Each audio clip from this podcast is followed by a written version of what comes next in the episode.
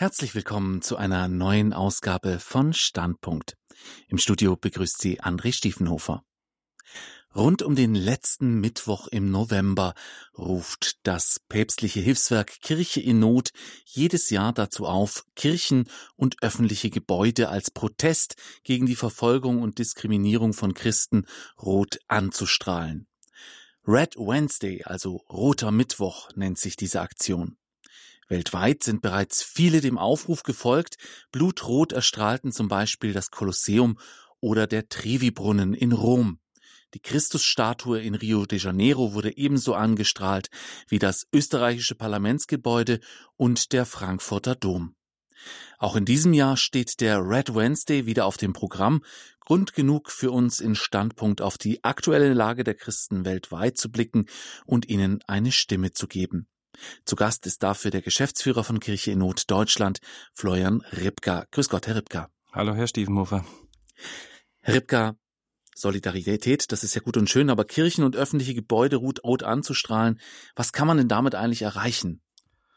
Ja, Sie haben schon recht. Äh, wenn man ein Gebäude rot anstrahlt, dann ist es erstmal nur rotes Licht, das man sieht, aber man sieht es eben.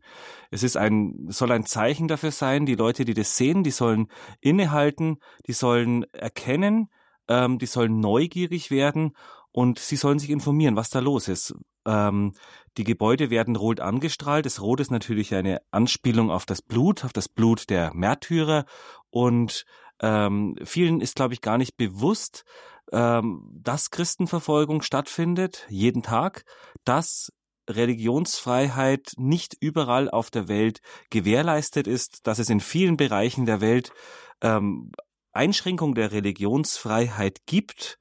Ähm, und darauf möchte eben die Aktion Roter Mittwoch, Red Wednesday aufmerksam machen. Wer macht denn alles mit bei diesem Red Wednesday? Wie war denn die Resonanz jetzt in diesem Jahr? Also weltweit machen sehr viele Länder mit. Also Sie haben es schon erwähnt, wir haben große Aktionen, natürlich allen voran. Das Kolosseum, das ja selbst sehr viele Märtyrer hervorgebracht hat, wurde angestrahlt. Wir haben allein auf den Philippinen ein über 1000 Kirchenrot angestrahlt. Und jetzt in Deutschland machen über 70 Pfarreien mit, strahlen die Kirchen an, strahlen aber auch andere Gebäude rot an. Und ähm, das Schöne ist, es bleibt ja nicht bei diesem roten Anstrahlen, sondern es finden ganz unterschiedliche Andachten statt. Es ähm, es geht von einer ökumenischen Andacht bis hin zu einer heiligen Messe, bis hin zur eucharistischen Anbetung. Also da sind wirklich keine Grenzen gesetzt. Da kann die Liturgie, da kann die Andacht angepasst werden, aber das Anliegen ist immer das gleiche, nämlich sich zu solidarisieren, zu beten, zu informieren, wie geht es unseren verfolgten Brüdern und Schwestern und wie steht es um dieses Grundrecht der Religionsfreiheit. Der konkrete rote Mittwoch in Deutschland ist jetzt der kommende, der 24. November. Aber schon den ganzen November über gab und gibt es Veranstaltungen, die auf die Situation der Christen weltweit aufmerksam machen. Sie haben auch gerade schon die Bandbreite genannt. Können Sie uns etwas über die Abende der Zeugen erzählen, die Sie dazu noch organisiert haben? Genau, die Abende der Zeugen, das sind dann nochmal spezielle Veranstaltungen, wo wir von Kirche in Not dann auch präsent sind. In diesem Jahr gab es schon eine in Neumarkt in der Oberpfalz und eine in Passau. In Neumarkt in der Oberpfalz hatten wir einen jungen Ägypter, äh, nein, äh, hatten wir einen, äh, pardon, einen Priester aus Eritrea zu Gast, der über dieses Land erzählt hat, in dem wir, von dem wir hier in Deutschland so wenig wissen.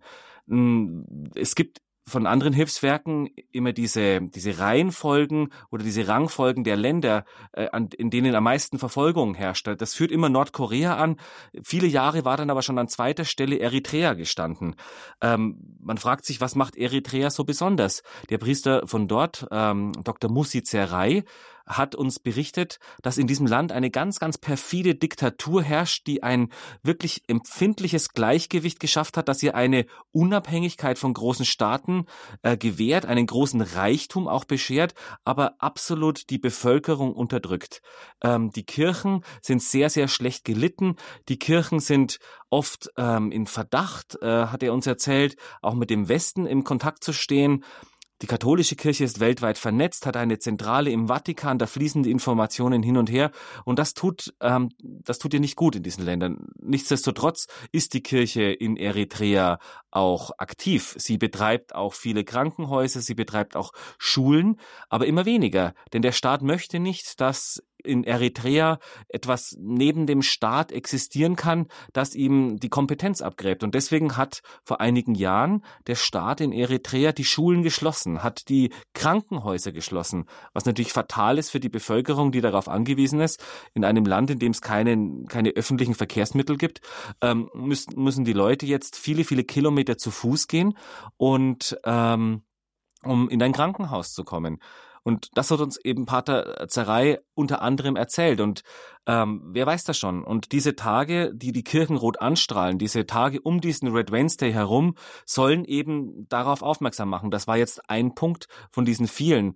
Interessant ist natürlich auch, dass äh, Pater Zerrei einst unter die 100 wichtigsten Personen der Welt gezählt wurde vom Times Magazine in ähm, Warum war das so? Weil ähm, es war einmal ein Flüchtling, der hat in Nordafrika, war der in, ist, wurde der inhaftiert, weil er wurde geschnappt und dann hat er mit einem Stift an seine Zellenwand die Handynummer vom Pater Zerrei aufgeschrieben und die, äh, und da stand drunter, wenn ihr auf dem Meer seid und wenn ihr in Not geratet, dann ruft ihr bitte diese Nummer an. Ähm, und so hat sich das verbreitet. Immer wieder kamen dann diese Flüchtlingsboote in Seenot, haben Pater Zerrei angerufen. Er hat dann die äh, italienische Küstenwache angerufen, die hat die Leute dann retten können.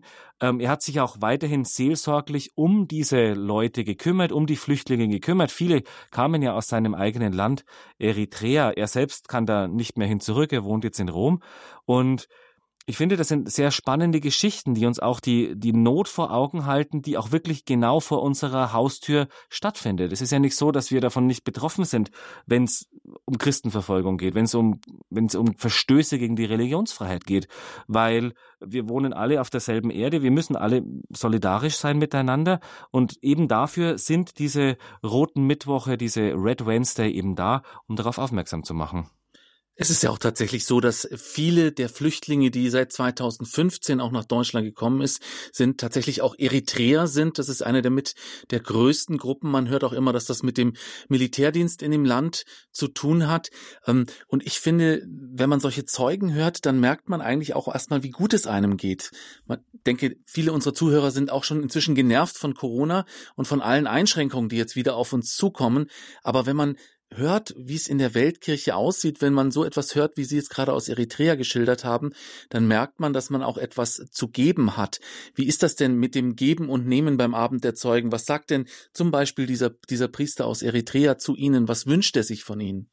Also er wünscht sich natürlich zum einen mal, dass die Leute überhaupt es merken, was in anderen Ländern vor sich geht.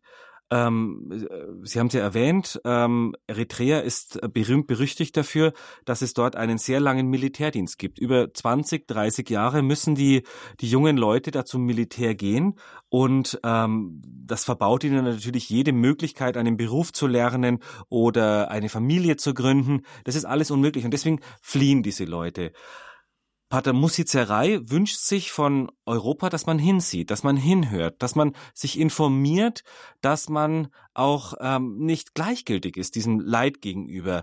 Andererseits ist es natürlich auch so, ähm, es ist wahrscheinlich so eine spirituelle oder Wahrheit oder eine Glaubenswahrheit, dass überall dort, wo die, die, die Christen verfolgt sind, dass aber auch das Christentum aufblüht. Denn die eritreischen Gemeinden sind auch sehr, sehr lebendig. Sie gibt es ja auch hier in Deutschland sehr viele und es ist ein lebendiger Glaube. Natürlich haben auch, haben sie ihre Nöte. Es ist sehr, sehr schwierig für sie auch, ähm, ja, Priester zu bekommen, denn äh, man darf ja nicht einfach ausreißen aus dem Land und das, das, das schneidet ja sozusagen den, den, den, den Nachschub an, an Priestern in ihrem speziellen Ritus ab. Und er wünscht sich einfach, dass man ja sich informiert, dass man eintritt, dass man mit den mit den lokalen ja, Entscheidungsträgern auch spricht und sagt, bitte schaut auch dahin. Es geht nicht nur darum, wie es uns geht, sondern wir sind eine weltweite solidarische Gemeinschaft und ähm, wir müssen füreinander beten. Und vor allem geht es auch darum, dass wenn wir einen Flüchtling auf den Straßen sehen, der aus Eritrea kommt, dass wir uns auch vorstellen können, woher er kommt und warum er aus diesen Ländern geflohen ist. Also ein gewisser, ja, ein gewisses Vorbauen von Fremdenhass, das wünscht er sich, dass man sich denkt, die, man, man flieht nicht aus, aus Spaß, sagt er, aus seinem Heimatland, wo die Familie viele, viele Generationen gelebt hat. Man, man macht das nicht, weil man einfach nur denkt, ach komm, irgendwo anders geht's mir vielleicht ein bisschen besser und da, da habe ich's bequemer und das ist mir zu anstrengend im eigenen Land. Also das ist vermessen. Ich denke mir, ähm, er wünscht sich von uns, dass wir Verständnis aufbringen, dass wir Mitleid aufbringen und dass wir auf die Leute vielleicht auch zugehen, dass wir sagen, wir verstehen, was du hinter dir hast, wir verstehen, dass du alles zurücklassen musstest und wir verstehen, dass du hier jetzt Hilfe brauchst, dass du hier jetzt Zuspruch brauchst, dass du hier jetzt ja ein offenes Ohr brauchst. Radio Horeb, Ihre christliche Stimme. Der Red Wednesday, der rote Mittwoch am kommenden Mittwoch, ist heute unser Thema bei Standpunkt. An diesem Tag werden weltweit Kirchen und öffentliche Gebäude als Zeichen der Solidarität für die Verfolgung und Diskriminierung von Christen rot angestrahlt. Initiator ist das päpstliche Hilfswerk Kirche in Not und ich spreche mit dem Geschäftsführer von Kirche in Not Deutschland, Florian Ripka, über die Hintergründe der Aktion. Herr Ripka, Sie haben jetzt schon einen Zeugen genannt, den Sie an den Abenden der Zeugen zu Gast hatten. Sie haben auch noch einen jungen Ägypter genannt, den Sie letzten Sonntag in Passau zu Gast haben. Was hat der denn berichtet? Ich denke, diese Zeugenberichte sind für unsere Hörer auch ganz wichtig. Ja, und das ist auch genau das, was herüberkommen muss bei diesem Red Wednesday. Nämlich es geht um die Menschen. Also der junge Ägypter ähm, wohnt jetzt im Nordwesten von Deutschland.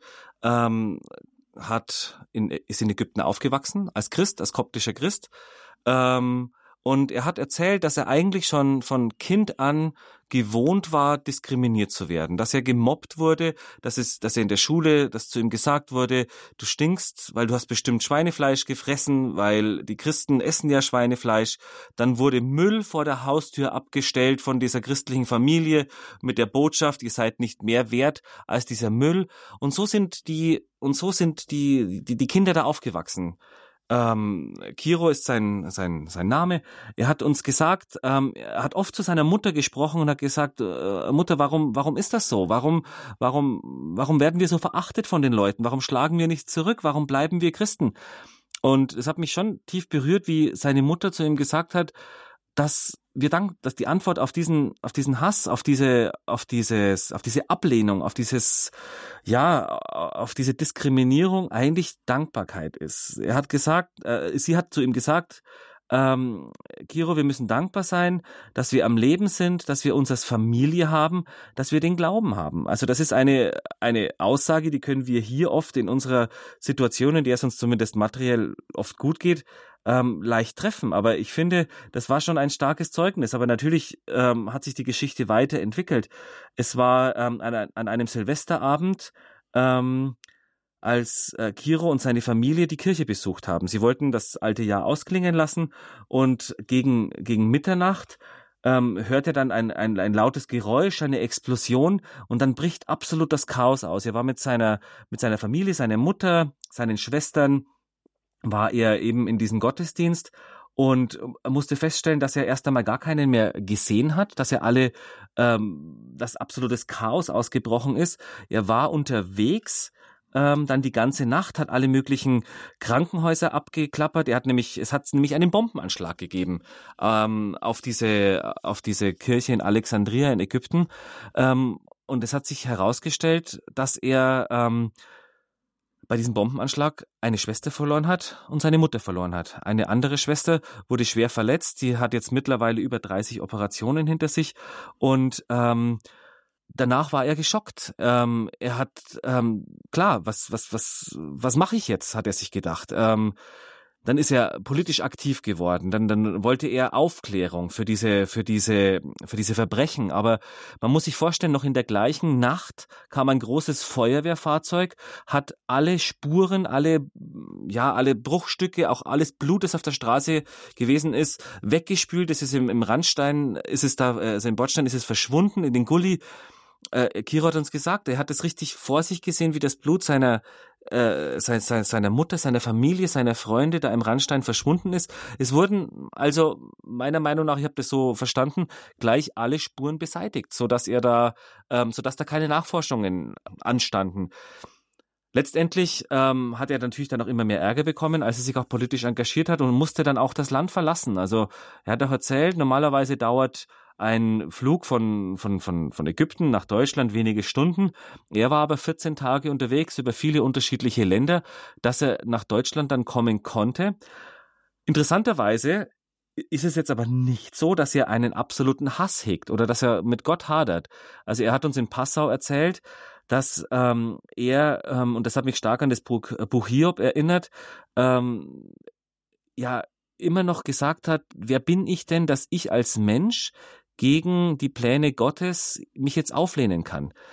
Ähm, er hat auch interessanterweise erzählt, dass ähm, seine Mutter einen bestimmten Namen hatte und seine Schwester einen bestimmten Namen hatte und dass er ähm, ganz sicher war, dass Gott ihm all das, was er erlitten hat, wieder gut machte. Und ähm, er hat jetzt eine Frau gefunden und sie erwarten ein Kind.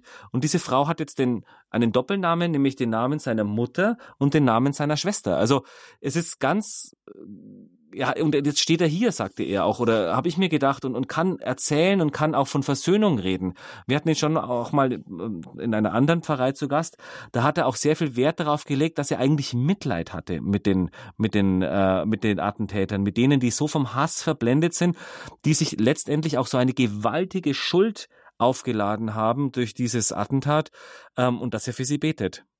Und das alles hat er natürlich erzählt unter dem rot angestrahlten Altar des Märtyrers Stephanus im Passauer Dom St. Stephan. Radio Horeb, Sie empfangen uns bundesweit über Digitalradio DAB+. Zu Gast heute bei Standpunkt ist der Geschäftsführer von Kirche in Not Deutschland, Florian Ripka. Wir sprechen über den Red Wednesday, den roten Mittwoch am kommenden Mittwoch. Und diese Veranstaltung findet natürlich nicht nur an diesem einen Mittwoch statt, sondern schon den ganzen November über werden weltweit Kirchen und öffentliche Gebäude als Solidarität gegen die Verfolgung und Diskriminierung von Christen rot angestrahlt. Wir sind mittendrin in dieser Phase des Red Wednesday, in den Vorbereitungen auch auf die Aktionen, die jetzt am kommenden Mittwoch anstehen. Sie haben gesagt, dass es über 70 oder 80 Vereine in Deutschland sind, äh, die mitmachen. Das klingt jetzt gar nicht mal so viel, wenn man sich jetzt überlegt, wie viele Vereine es in Deutschland gibt. Ähm, haben Sie denn Hoffnung, dass noch ein paar mehr mitmachen? Ja, auf alle Fälle. Also wir haben ja in diesem Jahr erst begonnen. Ähm, natürlich gibt's den Red Wednesday oder die Aktion schon länger. Sie ist im Jahr 2015 entstanden, als ähm, ein, ein Priester aus dem Irak namens Douglas Basi ähm, Brasilien besucht hat. In Brasilien gibt's auch ein Büro von Kirche in Not, das dürfte ich auch schon mal besuchen. Das ist ähm, in Sao Paulo ähm, wenn man reinkommt, gleich eine Marienstatue, eine Fatima-Statue. Das ist ja so ein bisschen die geistige Heimat von, von Kirche in Not. Und als äh, dieser Priester Douglas Basi ähm, das Land besucht hat, ähm, hat äh, das, das brasilianische Büro von Kirche in Not die berühmte Christusstatue ähm, in Rio de Janeiro rot angestrahlt. Das ist natürlich ein ganz, ganz starkes Zeichen. Was hat es mit diesem Priester Douglas Basi auf sich? Der war lange Gefangener des sogenannten Islamischen Staates. Er wurde gefangen, er wurde dort ähm, misshandelt, er wurde mit, mit Hammern bearbeitet, ähm, aber er kam dann auch wieder frei. Er hat auch ähm, bei einem Kongress von Kirche in Not einmal in Würzburg gesprochen, er hat seine Geschichte erzählt und auch hier wird es wieder deutlich, ähm, wir hören immer diese Nachrichten aus diesen Ländern. Wir hören, und wenn wir sie überhaupt hören, also vom, von Irak haben wir natürlich schon gehört, vom Nahen Osten, aber es ist immer sehr abstrakt. Und wenn man dann einem Menschen begegnet, der all das erlebt hat, ist es schon einmal sehr intensiv. Und wenn man dann aber auch mit ihm spricht und er von Versöhnung spricht, ich denke, dann, dann spüren wir erst die, die, die, Kraft, die in unserem Glauben steckt. Diese, diese übermenschliche Kraft, die eigentlich nur Gott geben kann, dass man solche, solche, ein solches Schicksal, wir bleiben ja nicht dabei stehen, äh, solche Schicksale vorzustellen. Es ist ja immer irgendeine Form von Andacht, von Gebet mit dabei, es zu Gott zu tragen. Und wir sehen natürlich auch diesen, diesen, diesen Spruch, den der, dieser alte römische Schriftsteller äh, Tertullian geschrieben hat, das Blut der Märtyrer ist der Same für neue Christen. Also das wird absolut deutlich deutlich, wie, wie wertvoll und wie, wie unerlässlich diese Märtyrer auch für die, für die ganze Kirche sind. Naja, das war 2015, Brasilien. Ähm, danach haben es unsere Büros in Italien aufgegriffen und in England. Ähm, in Italien wurde dann der Trevi-Brunnen rot angestrahlt, erst einmal. Dann äh, in, ähm, in England, äh, in London, hat dann die, äh, die ganze Aktion eine Dimension hinzugewonnen. Da ging es dann um die verfolgten Christen und auch um andere Religionen.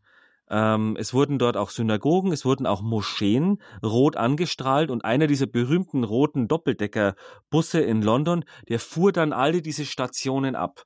Ähm, Wenig später darauf wurde eine, eine Aktion in allen 23 Ländern von Kirche in Not daraus. Wir haben uns in den ersten Jahren damit ähm, begnügt, eigene Aktionen zu machen. Wir haben es eingangs gehört. Wir waren in Mainz in der Kirche St. Christophorus, die im Zweiten Weltkrieg zerstört wurde und nie ganz aufgebaut wurde. Da hatten wir auch einen Gast aus dem Nahen Osten. Dann waren wir in Berlin. Dann waren wir ähm, in Frankfurt, in München. Also an vielen Orten waren wir schon und haben immer wieder Zeugen mitgebracht. Ähm, jetzt haben wir zum ersten Mal die Pfarreien in Deutschland eingeladen, macht das doch auch selbst. Besorgt euch rote Folie oder rote, ähm, rote Scheinwerfer, strahlt eure Kirche von außen an und macht eine spirituelle Aktion zu, ähm, zu diesem Thema. Ähm, wie gesagt, da sind auch da sind auch der äh, Kreativität keine Grenzen gesetzt. Wichtig ist es, auf die Lage der verfolgten Christen aufmerksam zu machen oder auf die Lage des, des Menschenrechts Religionsfreiheit, wenn man dem Ganzen äh, einen etwas größeren Rahmen geben mag. Das eine schließt das andere natürlich nicht aus. Überall dort, wo die Religionsfreiheit auf der Welt nicht gewährt ist, das sind auch eigentlich zwei Drittel alle Länder der Erde, ähm, oder zwei Drittel der Weltbevölkerung leben ja in Ländern mit schweren Verstößen gegen die Religionsfreiheit. Das sind 5,2 Milliarden Menschen. Da sind natürlich auch immer wieder die Christen davon betroffen. Und ähm, jetzt freut es uns, dass wir aus dem Stand heraus über 70 Pfarreien gewinnen konnten und jeder Priester und jeder, der einen guten Bezug zu seiner Pfarrei zu Hause hat, der kann sich das jetzt schon mal überlegen, ob man das nächstes Jahr nicht machen kann. Also wir bieten da auch Handreichungen an. Bei uns konnte man zum Beispiel in diesem Jahr kostenlos äh, rote Folien bestellen, die man dann auf die bereits bestehenden ähm, Scheinwerfer drauflegen konnte. Man konnte sich auch ein kleines Heft ähm, mit Gebeten und Andachten für bedrängte und verfolgte Christen bei uns kostenlos bestellen. Und ähm, da etwas äh, veranstalten. Also ich denke, ähm, diese Aktion lebt vom Mitmachen und ich rufe wirklich dazu auf, dass man dann nächstes Jahr noch viel mehr mit einsteigen können, dass wir in dieser in dieser in dieser Zeit ähm, auch ein Zeichen für die verfolgten Christen setzen können. Ähm, denn Deutschland macht ehrlich gesagt in der Welt nicht unbedingt den Eindruck, dass dieses Thema das Allerwichtigste wäre. Wir haben vor kurzem einen Projektpartner aus dem Nahen Osten, es war ein Bischof, ähm, gehört, der gesagt hat, also Europa, der Westen, Deutschland kümmern sich offensichtlich mehr um den Tierschutz als um die verfolgten Christen. Das ist natürlich ein hartes Wort, aber ähm, ich denke, aus seiner Perspektive ist es so, wie er es erlebt und das muss man so stehen lassen. Diese Red Wednesday Aktionen ähm, sind, wie wir eingangs schon gesagt haben, viel mehr als nur ähm, Mauern, auf die rotes Licht strahlt, sondern es ist ein, äh, ein Hingucker, es ist ein Aufrütteln der Bevölkerung und es ist natürlich auch ein Dankbarsein dafür, wie gut wir eigentlich haben, aber auch welche Verpflichtung oder welche Solidarität wir unseren verfolgten Brüdern und Schwestern geben können ist vor allem so ein sichtbares Signal, was sich dieser Bischof vielleicht auch gewünscht hat ähm, von Europa, gerade auch von Deutschland, dass wir zeigen, wir stehen an der Seite der Weltkirche, an unseren, an der Seite unserer verfolgten Geschwister. Der diesjährige Red Wednesday wird jetzt leider wieder überschattet von verschärften Corona-Einschränkungen. In Österreich hören uns auch viele Leute zu, die jetzt wieder in den kompletten Lockdown gehen. Wir hoffen, dass es in Deutschland vielleicht noch abgewendet werden kann oder zumindest nur regional geschehen muss. Inwiefern ist denn jetzt noch was geplant? Gibt es größere Veranstaltungen, die noch anstehen, Abende der Zeugen? Also wir sind jetzt am Freitag zum Beispiel noch in Düsseldorf, im, im Norden von Düsseldorf, in Kaiserswerth. Da äh, strahlen wir die Basilika St. Suidbertus an, freuen wir uns schon sehr darauf. Äh, wir haben einen Gast eingeladen, Pater Makali, ein Italiener, der ähm, in Afrika, in, in Niger und Mali gewirkt hat, dort entführt wurde und nach einiger Zeit auch wieder freikam. Und er möchte uns erzählen von diesen, von diesen, von dieser Zeit, von diesem, von diesem Leid, aber er möchte natürlich auch erzählen von dem Leid der Bevölkerung dort. Denn gerade äh, Subsahara-Afrika ist ja eine Region, die ähm, weltweit großes, äh, ja große Sorge auslöst. Denn dort befinden sich sehr, sehr viele sogenannte Failed States, also Staaten, die gescheitert sind, wo es keine öffentliche Ordnung mehr gibt und wo ja die die islamistischen, dschihadistischen Gruppen aus dem Boden sprießen wie die Pilze. Ähm, es ist auch, ähm, das zieht sich von, von, von Westafrika über Ostafrika, Mosambik zum Beispiel. Auf der anderen Seite ist ja auch ein Land, das sehr ähm, sehr in die Schlagzeilen jetzt gekommen ist, an der Grenze zu, zu Tansania. Es gab diese, diese Anschläge. Ähm, was stellen wir dort fest? Dort stellen wir fest, dass der islamische Staat, der im Nahen Osten, also Syrien, Irak, ähm, dass der dort als ähm, militärisch besiegt gilt dass sich, dass der sich weiter Richtung Richtung Subsahara Afrika, also südlich der Sahara, in diese Länder verlagert hat, dass dort äh, Geld hinfließt, dass dort ähm, neue Gruppen entstehen, die die Taktik haben, in bereits bestehende Konflikte hineinzugehen und diese zu ähm, neu anzufachen, also Öl ins Feuer zu gießen das ist ähm, ja alles, allen voran ist es, wenn man jetzt auf Nigeria eher blickt, wieder dieser Konflikt zwischen zwischen Nomaden, die ihre äh, die ihre die ihr Vieh ähm, von der vom Norden Richtung Süden ähm, treiben, klar auch angetrieben vom Klimawandel, der im Norden ähm, die Wüsten ausbreiten lässt ähm, diesen Konflikt, ähm, also die, die, die, diese Fulani-Hirten, die treiben ihr Vieh dann Richtung Süden auf die Weide oder auf die, auf die Ackerflächen der Bauern, die oft auch christlich sind. Und ähm, da kommt es eben zu, zu Konflikten und die äh, Fulani-Hirten werden manchmal unterstützt von dschihadistischen Gruppen und ähm, es mündet immer in die Gewalt. Dieser Konflikt ist uralt, das, den gibt's eigentlich schon immer. Ähm, er wird aber nur verstärkt und mit Waffen ausgestattet und mit Hasspredigten angestachelt, eben von diesen dschihadistischen Gruppen.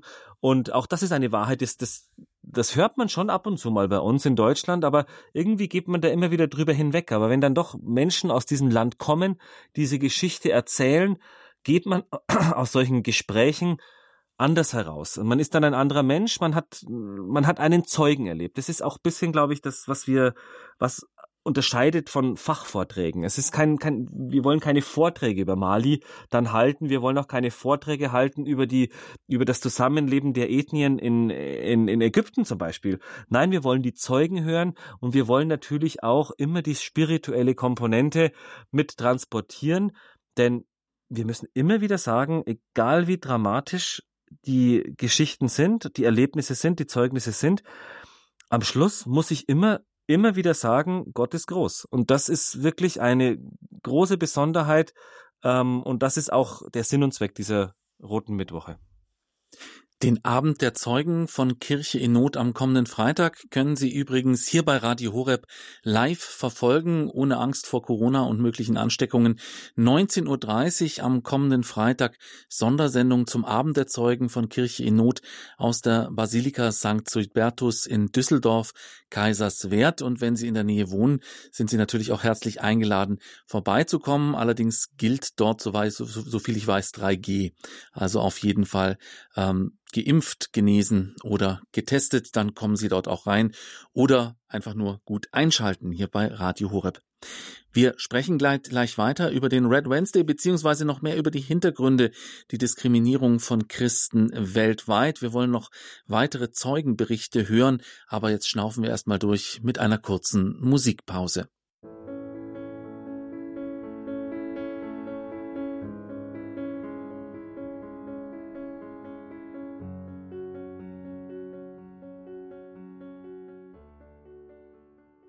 Radio Horeb, wir sind Teil der Weltfamilie von Radio Maria und darum hellhörig, wenn es um Verfolgung und Diskriminierung von Christen weltweit geht.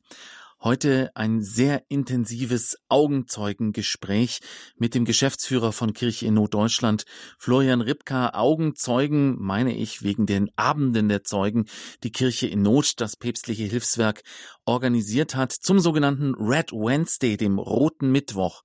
Diesen Mittwoch ist es soweit. Der Rote Mittwoch soll auf die Verfolgung und Diskriminierung von Menschen, von Christen vor allem weltweit aufmerksam machen.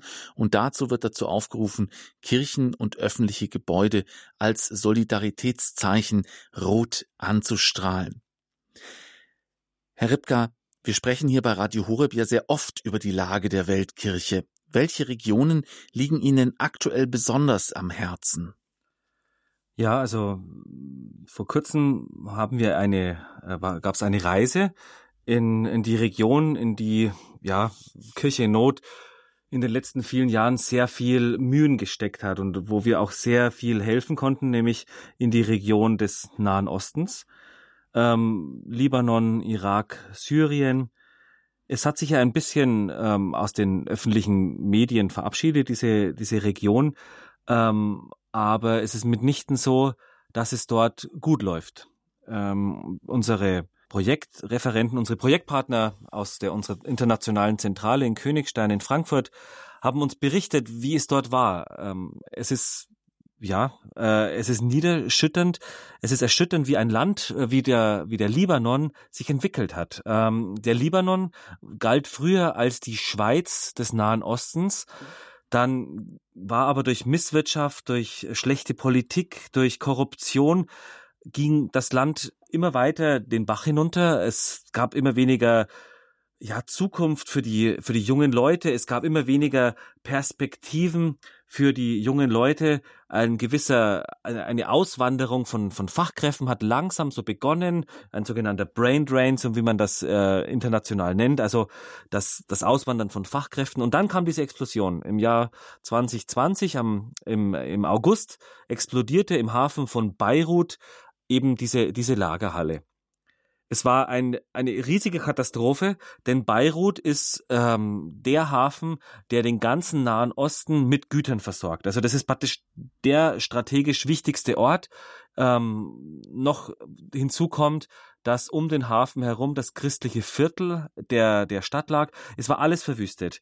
Und ähm, als unsere Mitarbeiter aus der Zentrale die äh, die Stadt besucht hatten. Also das war erstmal kurz darauf, da war natürlich alles noch in Chaos und durcheinander, aber jetzt auch ein Jahr später ähm, mussten sie feststellen, dass eine, ähm, ja wie soll ich sagen, eine, eine Stimmung der Panik sich breit gemacht hat in diesem Land. Ähm, die Leute waren erschüttert, als sie gesehen haben, dass Jugendliche in den Mülltonnen nach Essen gesucht haben. Also sowas hat es da vorher nicht gegeben. Das war ein, ein, ein Land mit einem hohen Status. Wie gesagt, die Schweiz des Nahen Ostens. Der ganze Nahe Osten war ja vor all diesen kriegerischen Auseinandersetzungen hoch entwickelt. Ähm, es ist ja auch die, die, die Wiege unseres Glaubens, diese, diese Region. Aber es ist wirklich dramatisch. Ähm, auch mitnichten konnte da alles repariert werden. Also äh, es hat vor allem die Schulen getroffen, es hat die, ähm, die Krankenhäuser getroffen. Die Leute sind absolut unterversorgt. Ähm, es sind auch so viele ausgewandert. Ähm, auch was ähm, ein großes Problem ist, ist auch die Abwertung der Währung. Also um 90 Prozent. Also wenn jetzt zum Beispiel ein Lehrer vor dieser ganzen Krise 2000 Dollar im, im Monat verdient hat, verdient er jetzt noch ungefähr 120. Also um 90 Prozent ist da dieses Einkommen gesunken. Und ähm, dann, dann, dann haben wir gehört von, von Erzählungen, dass, äh, dass ein Kind verletzt wurde, eine Rückenoperation braucht, die mehrere Millionen kostet. Also es ist unglaublich, wie schlecht es den, den Leuten dort geht. Und jeder, der gehen kann, geht auch. Und ähm, das, sind vor allem immer zuerst diejenigen, die sich's leisten können. Das sind diejenigen, die gut ausgebildet sind. Ähm, und zurückbleiben die, die Alten. Äh, zurückbleiben diejenigen, die keine Möglichkeit haben.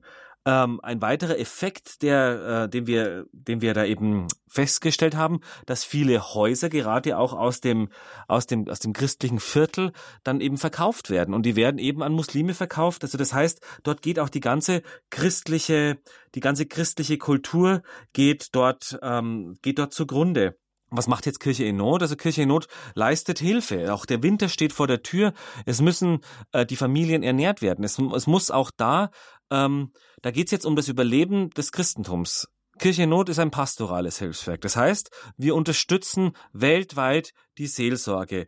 In seltenen Fällen weiten wir das aus auf humanitäre Hilfe, aber in dem Fall ist es notwendig. Schon allein deswegen, weil die ganze humanitäre Hilfe, die ganze soziale Hilfe, alles von der Kirche ausgeht. Deswegen befähigen wir die Kirchen zum Beispiel, dass die Schulen geöffnet werden können, weil ähm, die, die, die Lehrer beziehen kein Gehalt, die, die, die Kinder bekommen keine Schulbildung und gehen das gehen somit verloren. Das sind verlorene Generationen. Auch eine andere Möglichkeit, wie viel geholfen wird, sind Messstipendien. Der Ritus dort, ähm, der, der, der, der, der Priester erlaubt es, dass sie heiraten. Ähm, aber wenn die, wenn die Priester kein Geld haben, können sie ihre Familie nicht ernähren und wandern auch aus. Also das heißt, auch dort findet ein Abzug von, von wichtigen Menschen statt, von denjenigen, die das ganze Gefüge zusammenhalten. Also ein, wir werden wir bereiten gerade bei Kirchennot sehr viele Projekte vor für den Libanon, dass dort wieder eine Art Ruhe in die Bevölkerung kommen kann. Blickt man jetzt nach Syrien zum Beispiel, ist es auch nicht besser. In Syrien finde ich immer wieder erschreckend, dass uns unsere Projektpartner sagen, dass es ihnen eigentlich während des Krieges besser gegangen ist. Denn da hatte man noch, hatten sie noch die Hoffnung, dass es besser wird, wenn der Krieg vorbei ist. Aber jetzt ist der Krieg vorbei keiner interessiert sich mehr für sie und es ist schlechter geworden. Auch dort ähm, in Aleppo zum Beispiel haben früher 300.000 Christen gewohnt, jetzt sind es noch 30.000. Also das ist von 8% der Bevölkerung auf 2% gesunken. Auch in, in, in Syrien, die jungen Leute wachsen aus. Ich, wir haben es gerade auch von Eritrea gehört. Auch dort gibt es einen Militärdienst, der sieben bis zehn Jahre dauert. In einem Land, das sich immer noch in, in, in vielen kleinen Kämpfen befindet, das noch lange nicht im, im, im Frieden ist. Und ähm, ja, ähm, und die Leute in Syrien sind müde. Sie wollen nicht mehr. Sie, sie, sie haben so viele Jahre Krieg hinter sich, so viel Leid hinter sich. Immer wieder sind sie vertröstet worden und jetzt ist das internationale Interesse weg. Ähm, aber es gibt auch Hoffnung. Es ist nicht so, dass alles jetzt ähm, da ähm, ja hoffnungslos ist und dass man das aufgeben könnte oder sollte oder dass es kurz davor steht. Die Kirche ist immer noch da. Also die Kirche ist wie in allen Regionen der Welt immer die, die am letzten, als letztes gehen und meistens gar nicht gehen. Und so ist es auch in Syrien. Also die Kirche zum Beispiel hat sich da auch mit der Hilfe von vielen jungen Leuten, die auch wieder, die geblieben sind, die gesagt haben, nein, ich gehe jetzt nicht, sondern ich kümmere mich um mein Land. Ähm, da gab es zum Beispiel Initiativen wie von Sister Annie, das sind, die hat äh, eine, eine Ordensschwester, die hat in Homs, in Aleppo, in Damaskus, in vielen Ländern, in vielen Städten hat sie ähm, die, die Leute besucht, in den teilweise zerstörten Wohnungen, in den ausgebombten Städten ähm, und hat erfragt, was brauchen denn die Leute? Äh, wo können wir helfen? Brauchen sie Nahrung? Brauchen sie Hygieneartikel? Brauchen sie Beistand? Und mit ihrem Heer an Freiwilligen hat sie eben versucht, da Linderung zu bringen. Und es bringt natürlich auch sehr, sehr viel.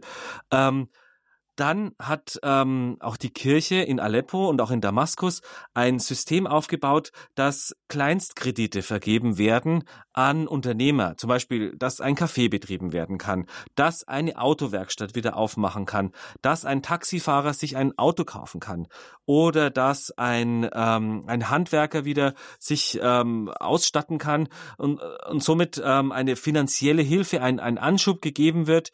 Ähm, dass, dass dort wieder so etwas wie Wirtschaft entstehen kann. Das hat jetzt erstmal mit Kirche wenig zu tun, möge man meinen, wenn man hier auf die Verhältnisse wie in Deutschland blickt. Aber dort gibt es niemand anders, der das macht. Und dort gibt es auch nicht die Experten und ähm, dort gibt es auch nicht die Leute, die den, die diesen Unternehmern helfen, ähm, ihre Geschäftsidee zu über, über, überprüfen. Macht das Sinn? Kann das funktionieren? Das alles leisten freiwillig, äh, Freiwillige über die Strukturen der Kirche.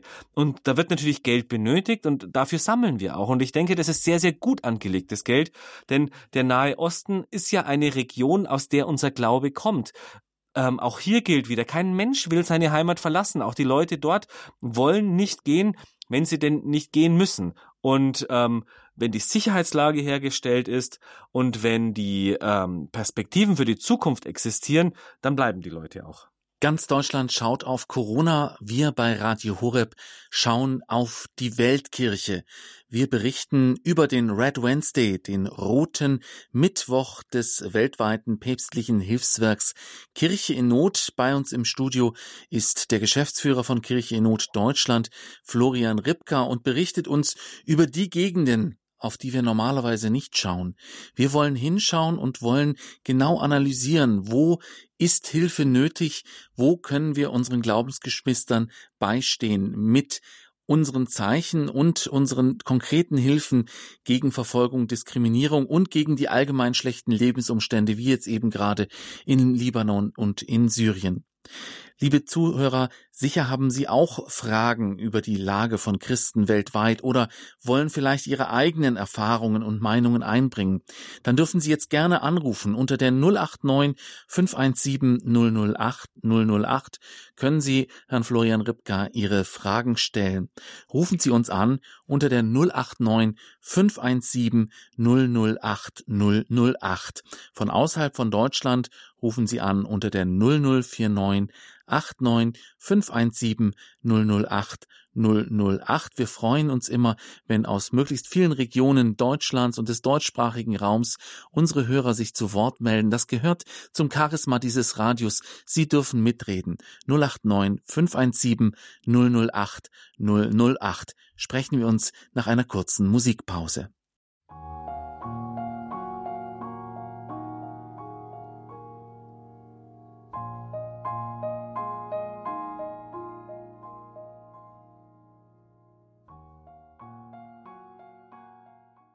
Radio Horeb, Sie hören Standpunkt am Christkönigssonntag. Gott und König hieß dieses Instrumentalstück von Michael Schlierf. Heute ist der Red Wednesday Thema bei Kirche, bei Radio Horeb hier ähm, bei Standpunkt. Red Wednesday ist Englisch und heißt Roter Mittwoch und der Rote Mittwoch, das ist kommenden Mittwoch jetzt diese Woche.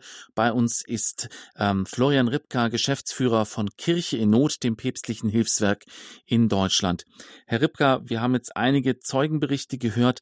Was kann man denn machen, wenn man am Red Wednesday an diesem Roten Mittwoch mitmachen will? Ähm, also wir laden natürlich alle Pfarreien ein, dort ähm, an diesem Tag oder um diesen Tag, auch nächstes Jahr wieder, die Kirchen rot anzustrahlen, dass die Leute, die vorbeigehen, ein, ein Zeichen sehen und neugierig werden und dass sich die Gemeinde, die aktiv ist, an diesem Tag ähm, mit äh, dem Thema der verfolgten Kirche beschäftigt. Äh, wir haben festgestellt, da gibt es ganz, ganz viele Möglichkeiten, was zu machen. Also wir haben für diejenigen, die ähm, da gerne eine Handreichung hätten, eine kleine Broschüre herausgebracht. Die kann man bei uns kostenlos bestellen. Da steht ein schöner Ablauf drin. Da steht auch, ähm, da steht auch äh, stehen Gebete drin. Da stehen verschiedene Impulse drin. Schriftlesungen werden angeboten. Evangelientexte werden angeboten. Gebete.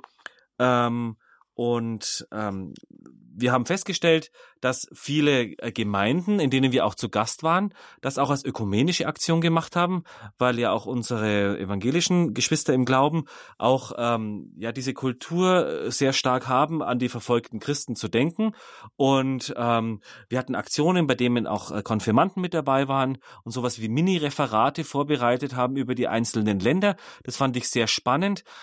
Andere wiederum haben gesagt, nein, wir wollen die, die Leiden der verfolgten Christen direkt vor den Herrn bringen, im allerheiligsten Altarsakrament, einer, in einer eucharistischen Anbetung. Ähm, auch das ist möglich. Das hatten wir zum Beispiel vor zwei Jahren in Berlin gemacht, in Moabit, mit ähm, Weihbischof Heiner. Das war eine auch sehr schöne Aktion. War ein äh, Generalvikar aus Pakistan da und ähm, hat äh, berichtet auch über Pakistan, auch, auch ein, ein, ein sehr, sehr spannendes Land wo wir zum Beispiel immer wieder feststellen, dass die Christen auch Opfer von den sogenannten Blasphemiegesetzen werden. Das heißt, sie werden angeklagt, den Koran äh, oder den Propheten Mohammed beleidigt zu haben, kommen ins Gefängnis und äh, werden oft mit dem Leben bedroht. Manchmal funktionieren dort, muss man dazu sagen, auch die, die, äh, die juristischen Strukturen und manche kommen frei, aber viele kommen eben nicht frei. Und auch wenn wir darauf aufmerksam machen und auch unsere Politiker darauf aufmerksam machen, dann kann da schon einmal ein richtiges richtiges Wort an der richtigen Stelle am richtigen Tag fallen und das kann sehr, sehr viel bewegen. Also wie gesagt, ich lade Sie alle ein, machen Sie mit. Wichtig ist einfach nur, dass Sie das Anliegen der verfolgten Kirche in Ihrer Gemeinde ähm, vor den Herrn bringen. Das kann ganz unterschiedliche Möglichkeiten haben. Das kann im Stillen sein, das kann, das kann groß sein, das kann klein sein, das kann rot angestrahlt sein. Wie gesagt, wir stellen rote Folie auch bestimmt nächstes Jahr wieder zur Verfügung. Melden Sie sich am besten so früh, so früh wie möglich an. Und der eine oder andere, der vielleicht jetzt noch seinen, seinen Pfarrer oder seinen Pfarrgemeinderat überzeugen muss, der kann ja jetzt mal dann bei uns auf die Homepage schauen, welche Bilder da auch hochgeladen werden. Und ähm, zum Beispiel auch, wenn man sieht, dass sich Bischöfe wie Bischof Oster aus, aus Passau dazu bereit erklärt hat, da auch seinen, seinen Dom äh, innenrot anzustrahlen. Das sind schon, das, das, das kann schon den einen oder anderen bewegen. Ähm, auch der Dom in Paderborn wird rot angestrahlt sein. Das, das freut mich auch sehr. Ähm, viele Kirchen in Berlin sind rot angestrahlt. Wir haben auch Kirchen hier in München. Wir haben wirklich von Ost nach West, also auch von der ganz oben im, im Norden Deutschlands sind Kirchen dabei, in der Mitte. Also wie gesagt, über 70, 80 Kirchen, die rot angestrahlt werden. Machen Sie mit und sorgen wir dafür, dass in dieser Welt, wo so viel um, um, um, um Themen wie ähm, ja, die ja um so viele andere Themen geht, ähm, auch die verfolgte, die verfolgten Christen, die verfolgte Kirche zumindest einmal im Jahr ein, eine Stimme bekommt eine Stimme der verfolgten Kirche geben. Das machen wir bei Radio Horeb natürlich auch sehr gerne. Und vor allem geben wir auch Ihnen eine Stimme, liebe Zuhörer. 089 517 008 008 ist das Hörertelefon und über diese Nummer hat uns jetzt eine Dame aus München angerufen. Grüß Gott. Grüß Gott, möge der liebe Gott Sie reichlich segnen für Ihr Werk. Ich habe ähm, in Maria vom Guten Rat in München war ein ganz großer äh, Tisch und vom Kirche in Not und ich habe dieses DIN 3 äh, Religionsfreiheit weltweit mhm. ähm, Heft genommen und dann sehe ich auf Seite 32 in Pakistan diese äh, Sonja Bibi, äh, die ähm, war gezwungen, man wollte sie zwingen, eine Muslime zu heiraten. Sie ist Christin und sie war Christin. Äh, und äh, er hat so gezwungen und sie verfolgt und, und dann sie ermordet. Und äh, das ist etwas, diese Zwangsheirat und Zwangskonversion für, für Christen in Pakistan. Und zweitens wollte ich kurz sagen, das, was sie im Libanon gemacht haben, auch wenn die, die Häuser, kein Fenster in den Häusern, aber die Leute in Libanon wollen zuerst die Kirchen haben. Die, die sind so dankbar für diese St. Josephs äh, Jesuitenkirche in Bayreuth das hat Jesuiten und ich glaube Malteser und Kirche in Not gebaut. Und ich bin, ich verfolge vor allem Libanon. Es, diese Leute, die, die, die treffen sich in den Kirchen und die Kirche hat Priorität und nicht die Häuser. Die wollen lieber die Häuser später aufgebaut haben, zuerst die Kirchen. Und ich wollte Ihnen danken für Ihr Werk. Ich, ich kriege, ich fange an zu weinen, wenn ich diese Herz lese. Ja. Es war ganz großer Tisch und ganz ganz viele Angebote und Prayerbox ist wunderbar, diese äh, Angebote, aber ich habe nicht gespendet, weil niemand dabei war, um die Kasse zu äh, schauen. Und es gibt viel Bettler und so. Ich, ich tue lieber überweisen. Aber das ist Klammer auf, Klammer zu. Ihr Gebet ist auch wichtig. Ja. Das geht nicht nur ums Geld, es geht auch ums Gebet, um die Solidarität. Aber nicht Vielen Dank. Und ich danke, ich habe zu danken. Dankeschön für Ihren Input. Ja, Herr Ripka, ähm, die Hörerin ähm, hat ja gerade auf zwei wichtige Sachen hingewiesen. Zum einen natürlich, dass offensichtlich heute auch schon auf den Red Wednesday in München hingewiesen wurde und zum anderen ja auf diesen Religionsfreiheitsbericht, den sie dort gefunden hat, ähm, über Zwangsverheiratungen in Pakistan. Können Sie darüber noch etwas mehr erzählen? Ja, also das ist ein großes Thema. Dieser Religionsfreiheitsbericht ähm, hat ja auch herausgearbeitet, dass diese Gewalt gegen Frauen und Mädchen auch als Waffe eingesetzt wird.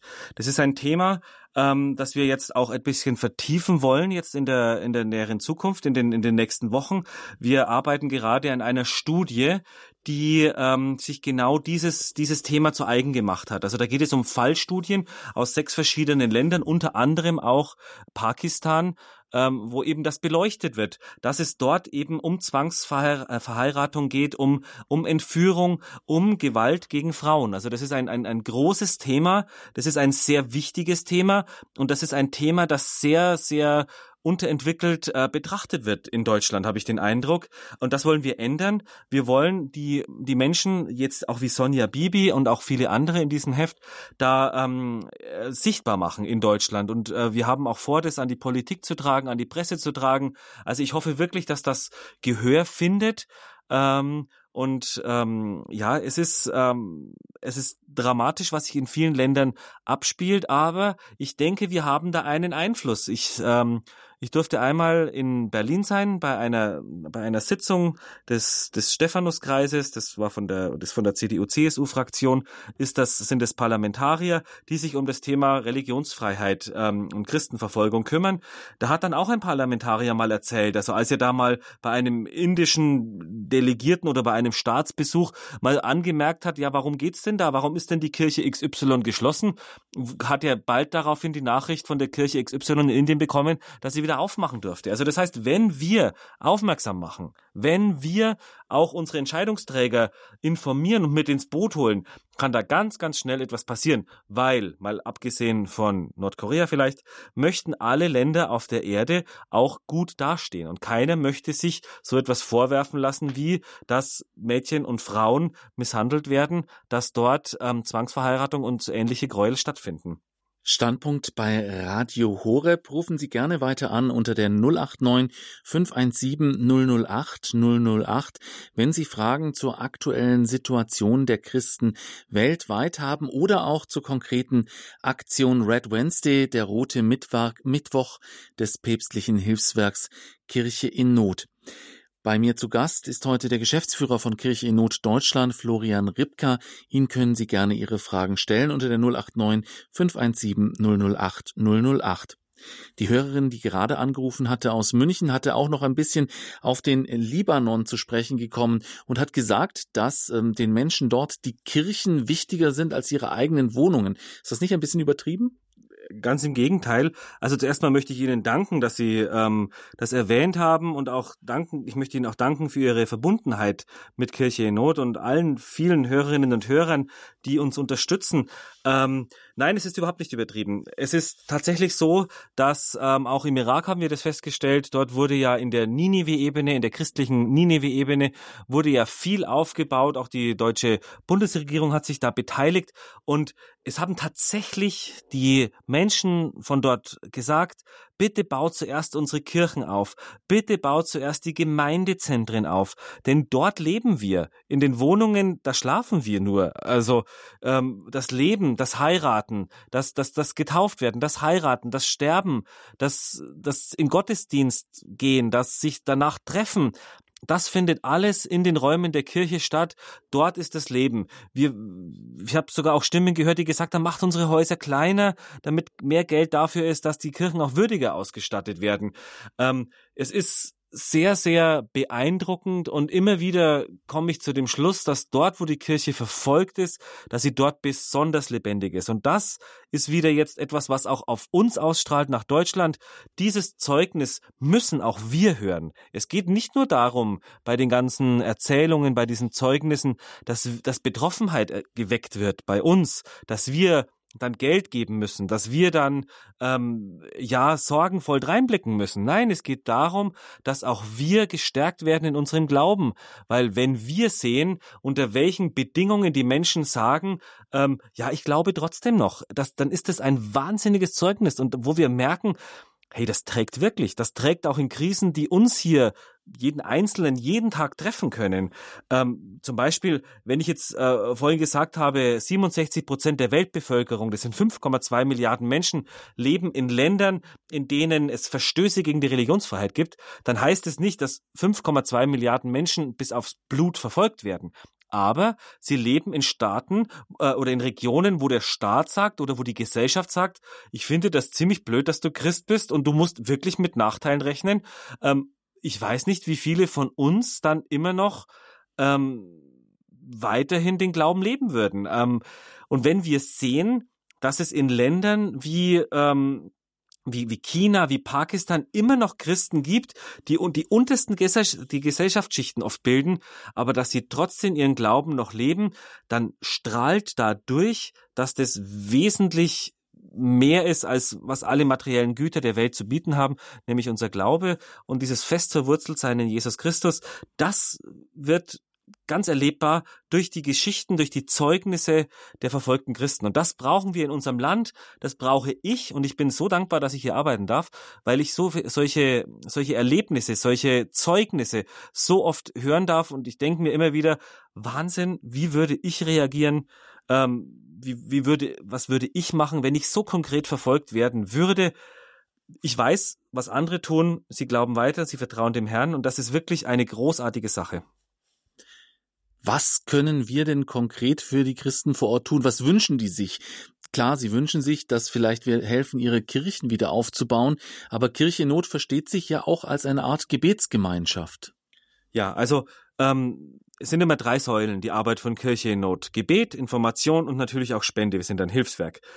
Das Gebet. Das heißt, die verfolgten Christen, die wünschen sich, dass wir für sie beten, dass wir uns informieren. Erst einmal, dass wir ihnen nicht egal sind. Das ist das Allerwichtigste. Das ist das Allerwichtigste. also, ich höre es so oft aus den Ländern, also mindestens genauso viel wert wie der materielle Wert einer Spende ist, dass die Person, die gespendet hat, sich solidarisch zeigt. Dass die Menschen im Nahen Osten merken, die Menschen im Westen, in Deutschland, in München, wo immer sie auch sitzen, haben uns nicht vergessen. Das ist, ähm, das, das, das hilft auch, die Spende anzunehmen. Kein Mensch will Bittsteller sein, kein Mensch will angewiesen sein auf Almosen von anderen. Die, diese Leute sind es aber sie können es leichter tragen, indem sie wissen, es wird aus Liebe getan. Es wird nicht aus schlechtem Gewissen getan, es wird aus Liebe und Solidarität getan. Und es wird auch dazu getan, dass die Kirche ihren Dienst machen kann. Und dieser Dienst der Kirche, der geht weit, weit über, über, über die eigene Gemeinde hinaus. Wir sind ja alle dazu gerufen, zu strahlen, durch, durch, unser, durch unser Leben Zeugnis zu geben, durch unser Zeugnis zu missionieren im positiven Sinne, nämlich den Menschen Gott zu zeigen. Und all das ähm, können die Menschen dort in der Verfolgung. Ähm, die, das, das ist das Allerwichtigste. Einmal, dass man sich dafür interessiert, wie geht's den Menschen, dass man nicht sagt, okay, ja, ich habe mal gehört, irgendwie in Afrika ist es zurzeit irgendwie schwierig, aber eigentlich ist es mir egal, weil mir geht's jetzt eigentlich nur darum, wie nächste Woche mein Fußballclub spielt oder irgendwie sowas. Nein, es ist, muss uns wichtig sein. Wir brauchen kein, wir brauchen keine künstliche Betroffenheit. Darum geht es nicht aber es geht darum, sich zu informieren und das, das, das kann man leicht machen. Man kann im Internet recherchieren, wie geht es den verfolgten Christen. Wir können beten. Viel spielt sich auch auf einer spirituellen Ebene ab. Ähm, das, das Gebet bewirkt viel. Das Gebet kann bewirken, dass, dass Menschen in, in verzweifelten Situationen, ähm, dass Priester in, in, in Gemeinden, in denen es sehr schwierig ist, da gibt es auch ein Zeugnis aus, aus Venezuela, dass ein Priester gesagt hat, er, er arbeitet da in Favelas, äh, auch das Land Venezuela ist ja am Abgrund, es ist ja wirtschaftlich am Ende. Da kosten ja, ähm, die Leute müssen sich zum Arzt ein Blatt Papier mitbringen, dass der dort das, das Rezept ausdrucken kann. Ähm, eine, eine, eine Schachtel Eier kostet mehr als einen Monatslohn. Also das waren vor einigen Zeiten haben uns da Bischöfe äh, besucht aus dem Land und haben lauter erschreckende Geschichten erzählt, dass es ein Todesurteil gleichkommt, wenn man ins Gefängnis kommt, weil man dort nicht ernährt wird. Und lauter so Geschichten. Ein Priester, der mitten in diesem Land war, der gesehen hat, er hat nichts, er kann nichts machen, ähm, war fast verzweifelt, aber er konnte sich wieder aufraffen, weil er wirklich auch gespürt hat, er hat sich im Gebet getragen, gefühlt und das war, bin ich mir sicher, das Gebet der internationalen Gemeinschaft von Wohltäterinnen und Wohltätern von, von Kirche in Not. Und das ist ganz wichtig. Und natürlich auch, natürlich auch die Spende, natürlich auch die Spende für die Zwecke von Kirche in Not das Messstipendium, dass wenn man eine heilige Messe lesen lässt, dass man natürlich auch weiß, dass das Anliegen vor Gott gebracht wird, auf den Altar gebracht wird, aber auch, dass dadurch eine ganze Gemeinde oft über, über einen langen Zeitraum ernährt werden kann. Zeichen setzen für verfolgte Christen. Der Red Wednesday, der rote Mittwoch des päpstlichen Hilfswerks Kirche in Not ist heute unser Thema bei Standpunkt hier bei Radio Horeb, Ihrer christlichen Stimme. Sie empfangen uns bundesweit über das Digitalradio DAB+. Zu Gast bei uns ist heute der Geschäftsführer von Kirche in Not Deutschland, Florian Ripka, und wir sprechen eben über diese Solidaritätsaktion, den Red Wednesday, den Roten Mittwoch, kommenden Mittwoch. Wir haben jetzt schon ganz viel hingeschaut, und zwar auf Themen, auf Länder, auf Regionen, wo wir doch eher wegschauen, wo wir doch zumindest von unseren Medien nicht regelmäßig ähm, bedient werden. Natürlich, wenn man bei Google eingibt, Eritrea, Ägypten, Nigeria, Libanon, Syrien, dann findet man sie.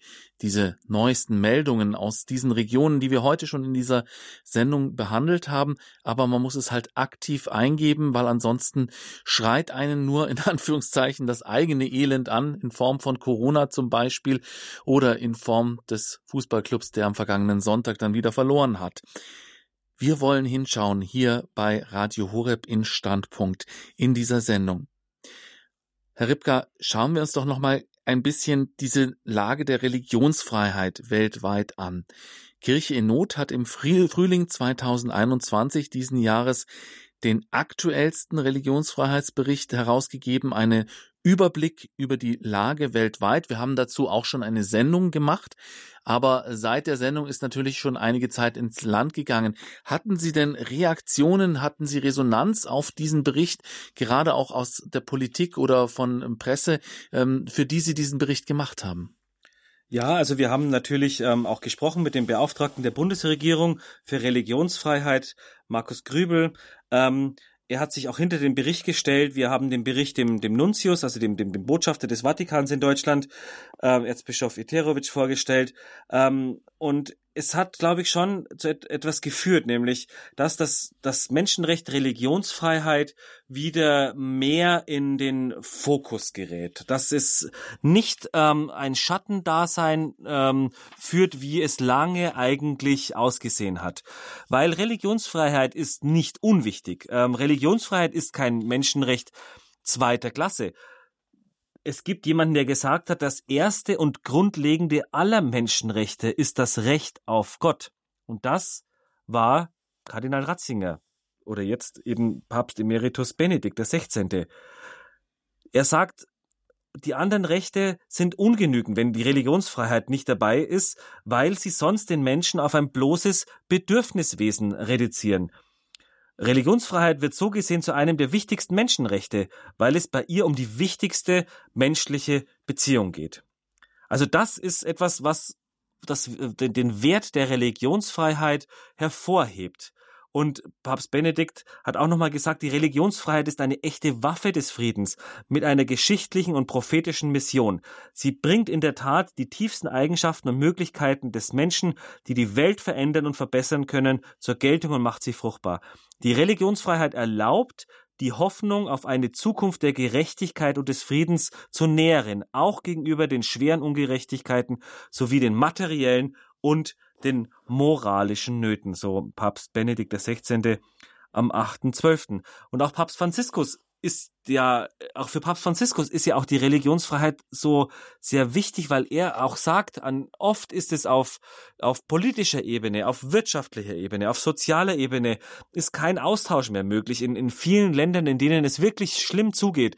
Aber, aber die Religionen können, können, ähm, ins Gespräch kommen. So geschehen dieses Jahr im, im Irak im März, als der Papst dorthin gereist ist.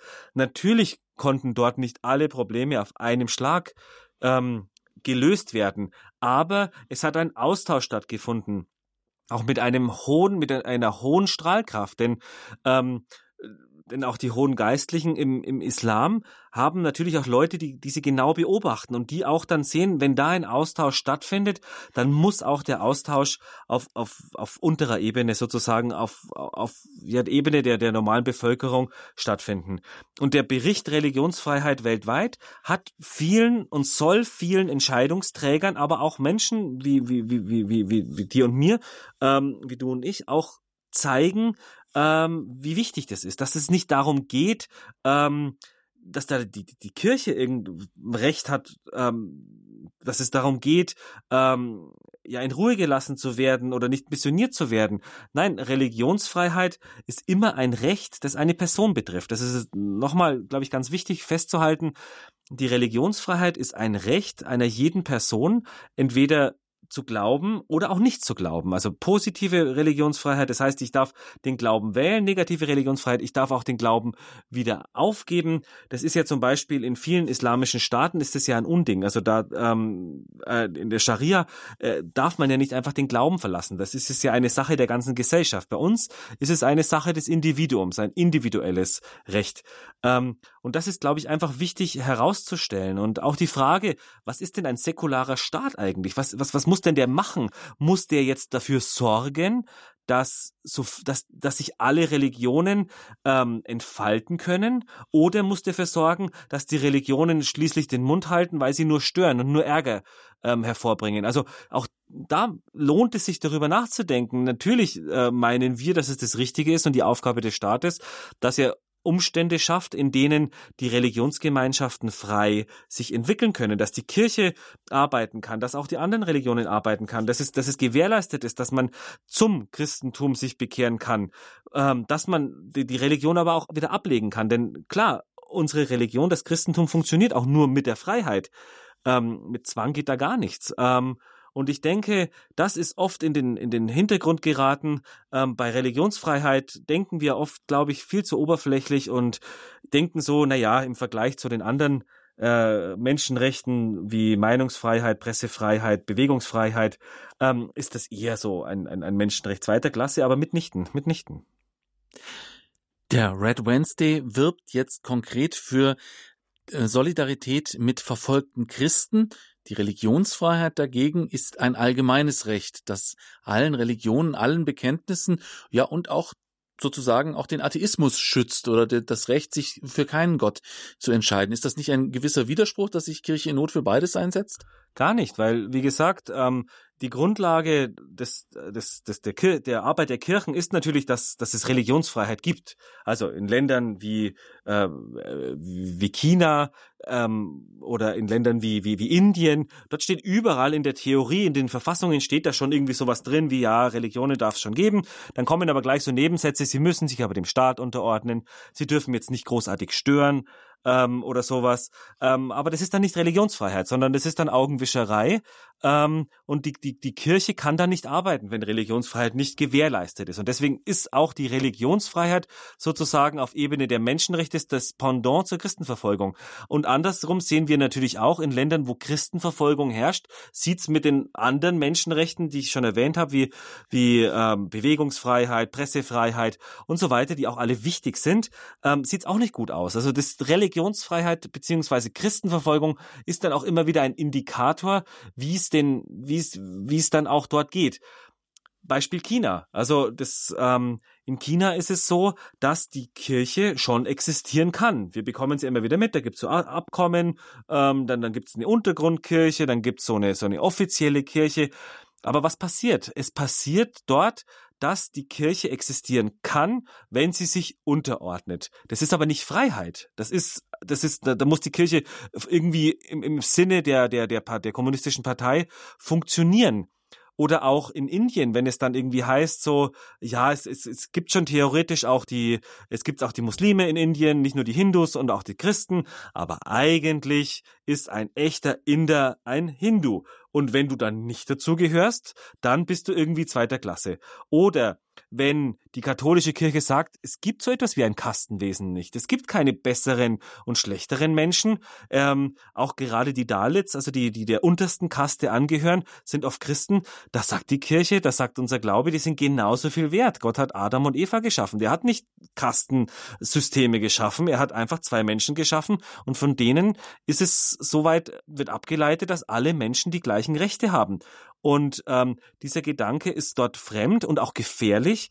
Aber dennoch, wenn das verbreitet werden kann, ist das eine echte Hoffnung für die Menschen in den untersten Kasten, aus dieser vor, aus diesem vorprogrammierten Elend, das sie ihr ganzes Leben lang erwartet, herauszukommen. Und das ist tatsächlich eine frohe Botschaft und eine frei machende Botschaft. Aber wenn die unterdrückt wird, dann ist ähm, Religionsfreiheit ein Indikator für ein unendlich großes Leid, das viel mehr damit zu tun hat, als ähm, ja, ob ich hier in Deutschland ähm, ja ähm, gut angesehen bin oder nicht, wenn ich in die Kirche gehe oder nicht.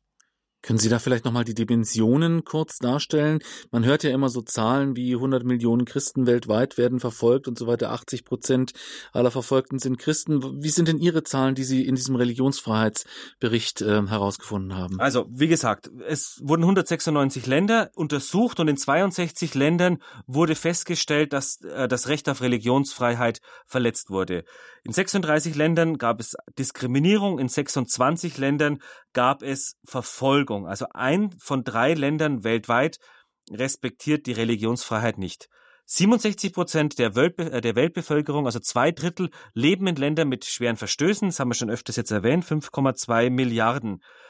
Von wem gehen Angriffe gegen die Religionsfreiheit aus? Also wir haben da einmal die autoritäre Regierungen, also wie jetzt zum Beispiel China oder Nordkorea, da gibt es 43 Länder und da leben rund 2,9 Millionen Einwohner. Also autoritäre Regierungen sind die größte Bedrohung für die Religionsfreiheit. Am Platz zwei, das sind nur vier Länder, aber da gehört zum Beispiel Indien mit dazu, ein ethno-religiöser Nationalismus. Wie gesagt, ein echter Inder muss ein Hindu sein. Und wenn du kein Hindu bist, hast du große Probleme. Auch in Corona-Zeiten wurden äh, gesellschaftlichen Minderheiten wie den Moslems, aber auch eben den Christen zum Beispiel Hilfslieferungen äh, oder Hilfsgüter verweigert. Und dann an dritter Stelle 1,2 Milliarden Einwohner und 26 Länder. Dort ist ein islamistischer Extremismus zu verzeichnen. Ein Kontinent, auf dem es besonders schlimm aussieht, ist Afrika. 23 von 54, also fast die Hälfte der afrikanischen Länder. Ähm, dort wird die Religionsfreiheit verletzt. Und in zwölf Ländern ist die Verfolgung extrem. Und das hängt natürlich damit zusammen, dass sich der Dschihadismus dort ausbreitet. Aber wir haben auch gehört von Ländern wie Eritrea, die sind ja auch in Afrika, ist auch ein afrikanisches Land. Ähm, dort ist es mitnichten so, dass es um den, um den Islam geht, sondern dort geht es um einen total überwachten Staat. Dort geht es um eine, eine Diktatur, also wieder ein, eine autoritäre Regierung. Und ähm, generell ist es aber so, dass wir uns mit so Zahlen, äh, wie viele Menschen sind jetzt eigentlich verfolgt, zurückhalten. Es gibt schon so und so viele Menschen, also 5,2 Milliarden Menschen, die in Ländern leben, wo das alles nicht so rechtlich astrein ist. Aber das heißt natürlich nicht, dass die alle bis aufs Blut verfolgt werden. Deswegen haben wir auch diese Abende der Zeugen, dass wir da jetzt nicht Abhandlungen machen, dass wir da nicht ähm, Rankings aufstellen, dass wir da nicht ähm, interpretieren, auf Platz 14 ist der und auf Platz 12 der und die geht so ein bisschen besser, ein bisschen schlechter. Das ist ähm, ein anderer Ansatz, den wir hier fahren. Wir ähm, bei Kirche in Not ähm, schauen eben, wie ist die Gesetzeslage, dann schauen wir auf die einzelnen Vorfälle und dann gucken wir, wie geht's den Menschen dort und ähm, das ist, glaube ich, viel wichtiger ähm, und erzeugt auch viel mehr Nähe und Solidarität. Das Ganze ist also nichts Theoretisches, sondern eine ganz praktische Solidaritätsbekundung. Wir wollen Zeichen setzen am kommenden Mittwoch, am Red Wednesday von Kirche in Not am Roten Mittwoch. Vielen Dank, Florian Ripka, Geschäftsführer des Hilfswerks Kirche in Not in Deutschland, dass Sie heute bei uns bei Standpunkt zu Gast waren und uns diese vielfältigen Informationen und Zeugenberichte gegeben haben. Es ist eine Freude gewesen und eine Ehre. Und ich grüße auch alle Hörerinnen und Hörer von Radio Horeb und rufe sie wirklich auf zum Gebet für die verfolgten Christen, denn es sind unsere Brüder und Schwestern, die auch wiederum uns versprochen haben, dass sie für uns und unsere Anliegen und unsere Kirche und wie es auch bei uns in Europa und in Deutschland ist, beten werden. Auch wir brauchen das Gebet und ich danke Ihnen, dass Sie sich einklinken in diese weltweite Solidaritätsgemeinschaft, in diese weltweite Gebetsgemeinschaft. Vielen Dank und ich wünsche Ihnen einen, ja, eine schöne Zeit und eine gute Nacht. Ja, liebe Zuhörer, am Ende dieser Sendung auch nochmal der Hinweis. Am kommenden Freitag ab 19.30 Uhr übertragen wir hier bei Radio Horeb den Abend der Zeugen von Kirche in Not aus Düsseldorf Kaiserswerth. Wenn Sie also diesen Abend der Zeugen hören wollen, am kommenden Freitag um 19.30 Uhr. Alle Informationen die Sie heute hier in dieser Sendung in Kurzzusammenfassung gehört haben, können Sie natürlich auch nochmal nachlesen. Alle Informationen, wo Sie das nachlesen können und wo Sie sich diese Informationen bestellen können, finden Sie auf unserer Webseite www.horeb.org unter Programm und in, dem Programmpunkt der heutigen Sendung Standpunkt Zeichen setzen für verfolgte Christen der Red Wednesday von Kirche in Not. Über unsere Webseite erhalten Sie auch Zugriff auf den Podcast dieser Sendung. Also wenn Sie das jetzt gehört haben und gesagt haben, das möchte ich weitergeben, dann bitte gerne darauf hinweisen. In unserer Mediathek können Sie diese Sendung jederzeit nachhören. Die CD von dieser Sendung können Sie sich natürlich jederzeit auch bei unserem CD-Dienst bestellen, auch auf unserer Seite www.horeb.org oder per Telefon bestellen Sie sich auch gerne unser Radioprogramm, damit Sie immer auf dem Laufenden sind. Schön, dass Sie hier bald dabei sind bei Radio Horeb. Ich darf mich an dieser Stelle von Ihnen verabschieden. Danke fürs Zuhören